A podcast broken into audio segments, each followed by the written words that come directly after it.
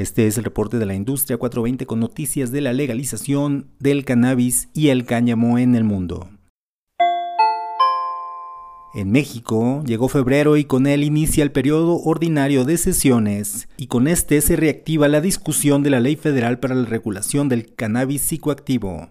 En el Senado, la bancada del partido Movimiento Ciudadano confirmó su apoyo a la regulación del cannabis con un enfoque en la no criminalización de los consumidores y de los productores. Se espera que en las próximas semanas en la Cámara Alta el partido oficial Morena discuta, vote y apruebe la regulación del cannabis de uso adulto y uso industrial. En Colombia, una iniciativa en la ciudad de Bogotá busca incentivar a la industria del cannabis en la capital colombiana en sus usos medicinales, cosméticos e industriales. Además, pretende promover la investigación con fines científicos y transformar la infraestructura en laboratorios.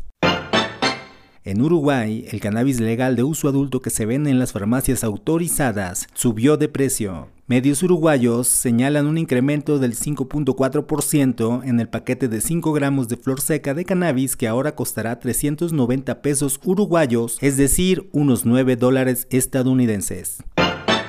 En California, una nueva iniciativa de ley busca recriminalizar el cultivo de cannabis al tratar de convertir en delito grave el cultivo sin permiso de más de seis plantas. Actualmente, cultivar plantas de cannabis sin licencia es un delito menor, y aunque la propuesta presentada por el asambleísta republicano Thurston Smith busca combatir el mercado ilegal, también es un paso atrás en la eliminación de las políticas prohibicionistas del siglo pasado. También en Estados Unidos se abrieron los registros para el Cannabis Conference 2022 que se realizará en el Paris Las Vegas Hotel y Casino del 23 al 25 de agosto de este año. Este evento, en el que se esperan más de 4.000 personas, es organizado por Cannabis Business Times, Cannabis Dispensary y Hemp Grower.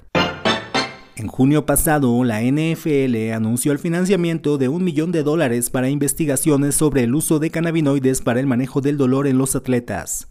Esta semana, la Liga Profesional de Fútbol Americano de Estados Unidos indicó que patrocinará dos investigaciones, una de la Universidad de California en San Diego y otra de la Universidad de Regina en Canadá. Los estudios investigarán los efectos de los cannabinoides en el manejo del dolor y la neuroprotección en casos de conmoción cerebral en jugadores de élite, respectivamente.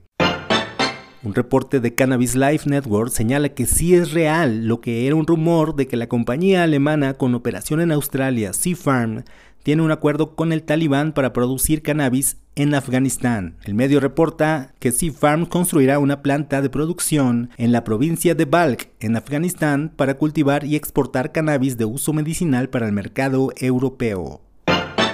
Un reporte de la Asociación de Químicos Cantonales de Suiza considera que la mayoría de los productos de CBD o cannabidiol que se venden en el país europeo no cumplen con los requerimientos legales y agrega que de 100 productos que fueron analizados, 73 ya fueron prohibidos por contener altas concentraciones de THC o tetrahidrocannabinol.